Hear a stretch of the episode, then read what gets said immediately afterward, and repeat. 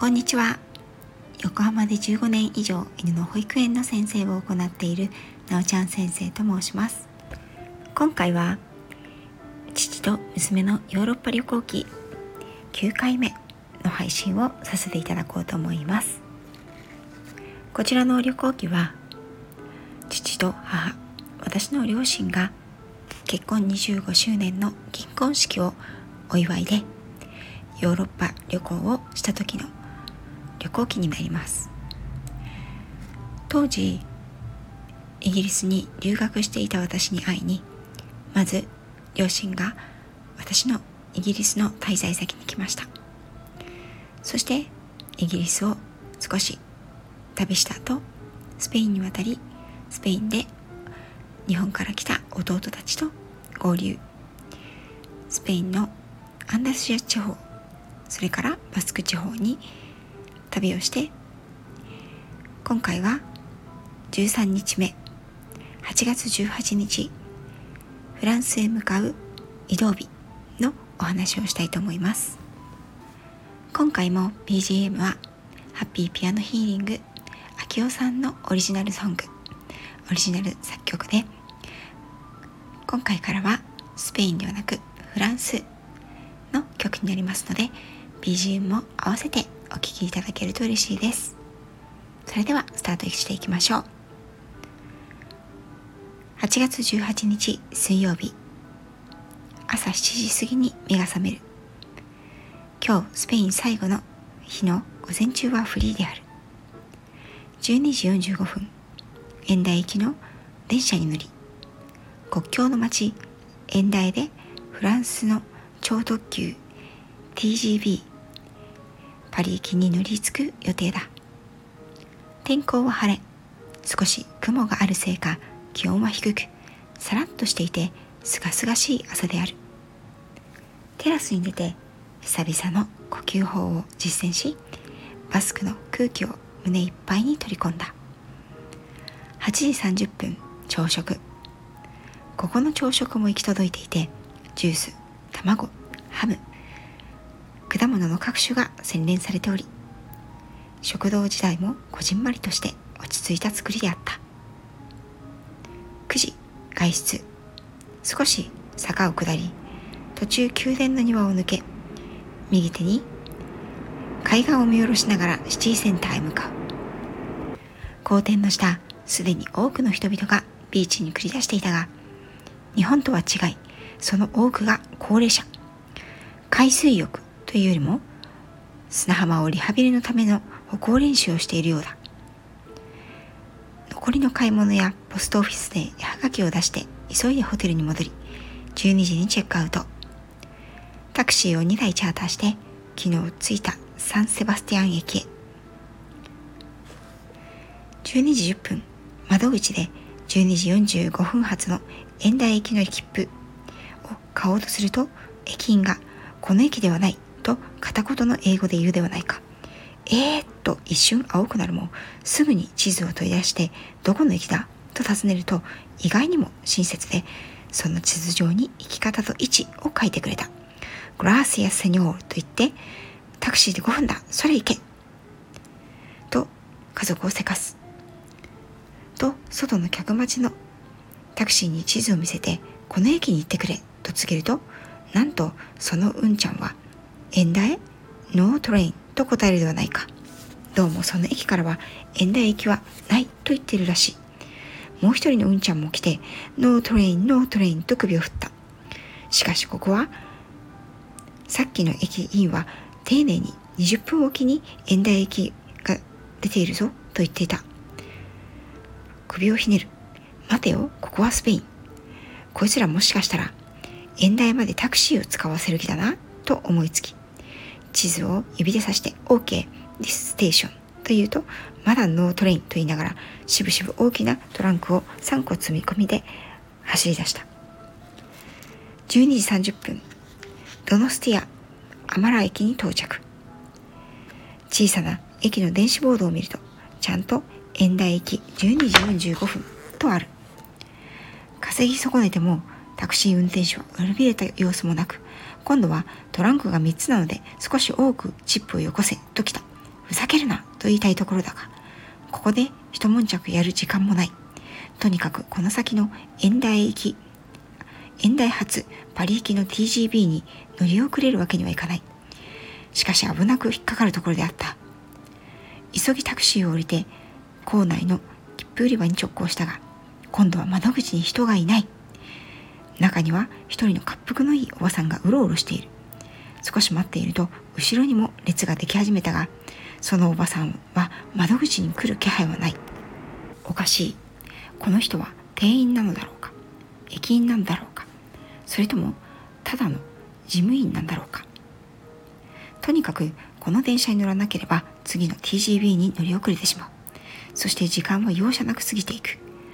今回の旅行は意識して今までおとなしくしていた。がいよいよその時が来たかと。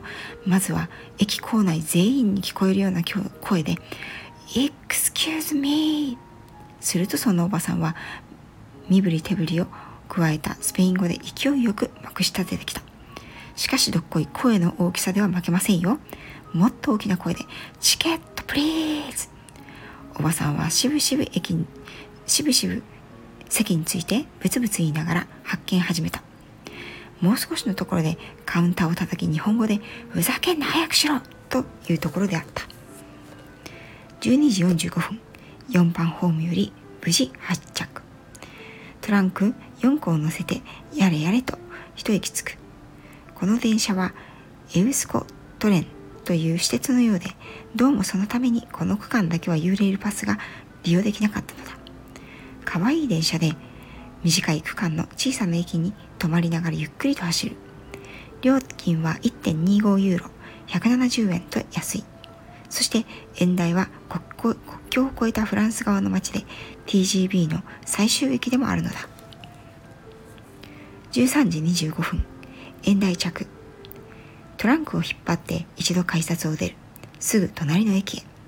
14時2分、パリ、モンパルナス、TGB 8558の表示を確認して一安心。我ら3人は一等車。息子2人は二等車。駅近くのカフェで昼食用のパン飲み物などをテイクアウトした。車両はさすがにフランスの誇る新幹線 TGB の一等車両。横3列のうち2列は向かい合わせで間にテーブルがセットされていて内装や色彩もおしゃれでセンスの良さを感じる。音もなくいつしか走り始めた電車の乗り心地もよく車窓を眺めながらクロックムッシュとビールで昼食をとる。日記の整理を始めるも間もなく記憶が遠ざかっていった。16時ふと目を覚ますと外はこれまでの風景と異なり緑豊かなフランスの田舎町フィールドが広がっていた。そして雨。それも音を立てて窓ガラスを打つ。お昼までは晴れていたのに果たしてパリのお天気はどうだろう。明日のモン・サン・ミッシェル観光は大丈夫だろうか。TGB は高速で快適に走り続ける。時折小さな集落を通過。そこには必ずある。教会の十字架が目に入る。17時20分ボルドーからアングレームを通過。いよいよワイン本場の国へ。各種カフェ専用の自動販売機が車内にはあり、さすがここはフランス。ただし、1.5ユーロを入れてカフェラテのボタンを押すも反応なし。返却ボタンを押しても戻らない。叩いてもダメ。蹴飛ばしてもダメ。やはりここはフランスである。スペイン滞在を通じて感じたことは、まず物価が安く、特に食べ物、ワインが安くてうまい。しかし街中においてはほとんど英語が通じず、不便であった。生活時間の感覚が日本とは完全にずれていて特に夏は34時間はずれているのではなかろうか。レストランは夜8時過ぎにオープンし老いも若きも真夜中まで騒いでいる。かの国の将来はいかに。しかしこれが人間らしさでもあるかもしれない。列車の長旅を経験したが一等車でもトイレは汚くドアが壊れたものもある始末。働く者も我々にはチャランポランに見えるが、レストランやバルの店員だけは脇目も振らず、一生懸命に働いていた。この違いは何か？多分それぞれの受け持ちテーブルから上がるチップのせいだと思う。19時25分。雨も上がり列車は予定通りパリモンパルナス駅に到着。そのまま駅の窓口案内へ。マドリッドで予約しそびれた子供たち3人のブリュッセル行き。8月20日の列車の予約のためである。その後子供たち3人だけでオランダドイツスイスを守り8月29日に帰国予定だ。娘はその後飛行機の都合で一度イギリスに戻り9月1日に日本に帰国の予定だ。タクシー2台をチャーターしてホテルカステリオンに20時チェックイン。コンコルド広場近くのこのホテルは大きなホテルではないが周りにはセリーヌエルメスカルチェをはじめとした有名ブランド店がずらり。のロケーションで我が友人の店来来県にも相当多くない。地図を頼りに20分ほど歩いて夜21時20分来来県に到着。友人の出迎えを受ける。9年前に来た時とほとんど変わらない店構えで娘息子の記憶にもその時の思い出が蘇ってきたようだ。早速用意された奥の席で乾杯。友人とは去年の冬に彼が帰国した際日本でフグを食った時以来である。100席ほどある店内はほぼ満席。盛況で何よりである。久々の餃子シューマイエビチリなどおなじみの日本風中華の味はなぜかホッとさせる。ラーメンチャーハンもうまい。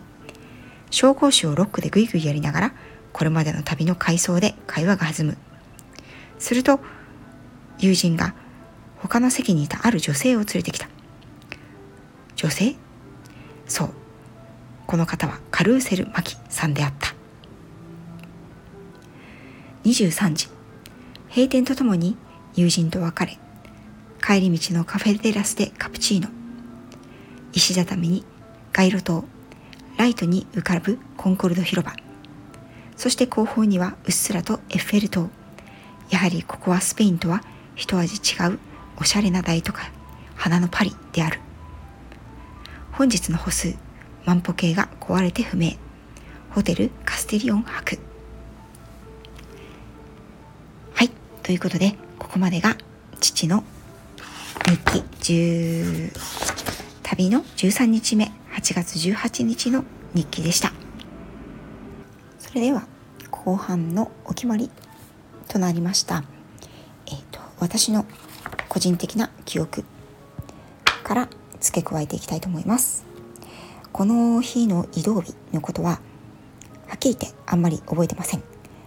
で私たちはですね父の、ま、父がね一人で全部日本から時間や電車切符などの手配をしていたのでなのでですね全く当てにしてしまっておんぶに抱っこであっち行け何時に集合何時にあの電車に乗るって言われたら はいはいはいという感じでねうん。あのそんな感じで移動していたのでこんな大変だった。こんな予想外のことが起きた。っていうことは自分の記憶から抜け落ちていました。この日記を読むまでは。おそらくねこれが全て自分で手配したものだったらきっとあの時は電車がね思ってた駅から出るのじゃないと聞いて本当に焦ってまさに予約をしていたパリ行きの新幹線に乗り遅れる寸前だったということを絶対忘れることないと思うんですが自分でね手配していない旅というのはねハプニングも忘れてしまうものですね。ただですねこの下りで私が一番覚えていることがあってえー、と電車に乗ってですね TGV ですねフランスが誇るあの新幹線。これはね素晴らしい新幹線だったことを今でも覚えてるんですけどね、うん、これに乗る前に駅のカフェカフェというかなんかパン屋さんみたいなところに寄ってそれで昼食を買って乗り込んだんですよ。そしたらねその時にあのショーウィンドウというかショーケースがあってクロックムッシュがあったんですね。で私はあスペインとフランスの国境の町なのでもうフランスのね有名な、まあ、名物パン料理クロックムッシュが置いてあるんだと思ってクロックムッシュがあるお父さんあれにしようあれを買ってほしいというふうに言ったんですよね。あクロックムシュだって言ったその瞬間にですね母が「えクロックムシュ?」って言ったのだけはものすごい覚えてるんですよね。はい。クロックムッシュを黒服ムッシュと聞き間違えるお茶目な母。キョロキョロとねその黒服のムッシュを探しておりましたが黒服ムッシュはいるはずもなく我々はクロックムシを買って TGV に乗り込んで電車の中でそれを食べたっていうのはね未だに笑い話になっております。すごい聞き間違いをするなと思いましたね。想像力豊かですね。きっと母は黒服のムッシュに会いたかったんだと思います。そしてですねパリに着いて、えっと、パリにね着いたのがもう7時半ということでその後来来軒というパリはオペラ座のすぐ裏手にあった中華料理屋さんに行くことになりました。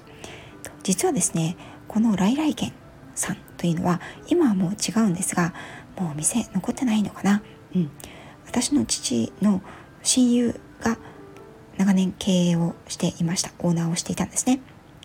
なぜそんなことをそんなところに親友がいるのかというとですね父は、えっと、もう半世紀ぐらい前半世紀以上前ですねに彼がケンブリッジの語学学校に留学をしていた時の語学校時代の日本人仲間というのが今でもねお付き合いがあるんですね。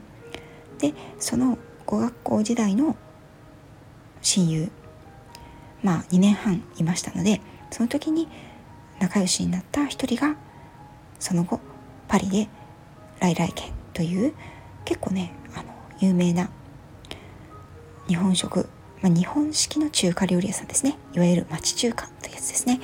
それを経営することになっていてなのでその親友に会うために数年に一度パリを訪れていました。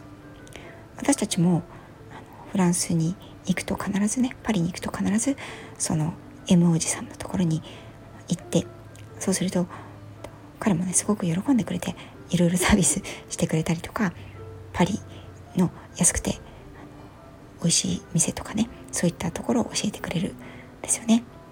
ここではお話に上がらないんですが数年後ですねあの私と母はフランスを2人で旅行します。その時にフランス、まあ、パリ立ち寄った時にもこの M さんの来来県には立ち寄っていますしフランス語がね全くわからない。私のために私がね本場マルセイユ南仏ねマルセイユで世界的に世界三大スープと言われるブイヤベース。マルセイユが発祥と言われるんですが本場のブイヤベースが食べたい。というふうに言って無理をお願いしてマルセイユのね有名なブイヤベースのお店をわざわざフランス語で予約をしてくれたという経緯があります。